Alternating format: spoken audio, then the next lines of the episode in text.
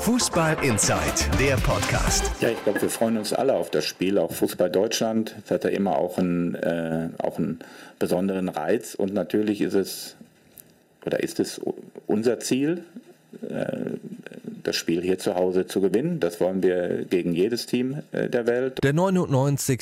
deutsche Klassiko sorgt definitiv nicht nur bei Michael Zorg für Vorfreude. In über 200 Ländern wird das Spiel übertragen. Und aus Dortmunder Sicht findet die Partie endlich mal wieder unter anderen Vorzeichen statt. Wir ähm, spielen seit langer Zeit zum, äh, zum ersten Mal wieder gegen Bayern München als Tabellenführer.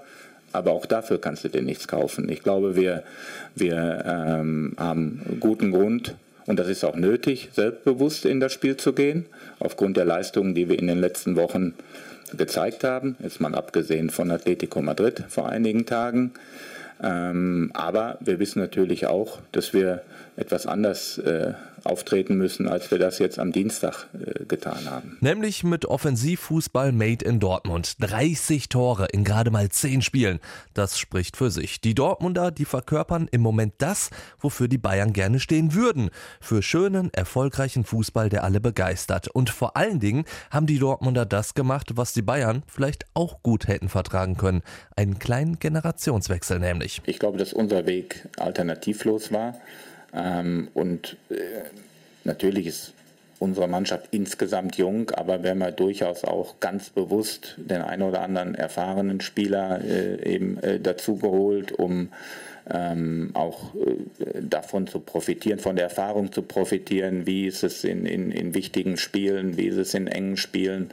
Äh, und glaube ich, das, das können wir auch feststellen, dass diese Mischung, diese Balance, die wir haben, eigentlich auch bei uns äh, ähm, äh, eben auch bislang funktioniert hat und dass es nicht nur um die Jungen geht, dass es nicht nur um erfahrene Spieler geht, sondern die Balance ist das Entscheidende. Und genau diese Balance scheint momentan bei den Bayern zu fehlen.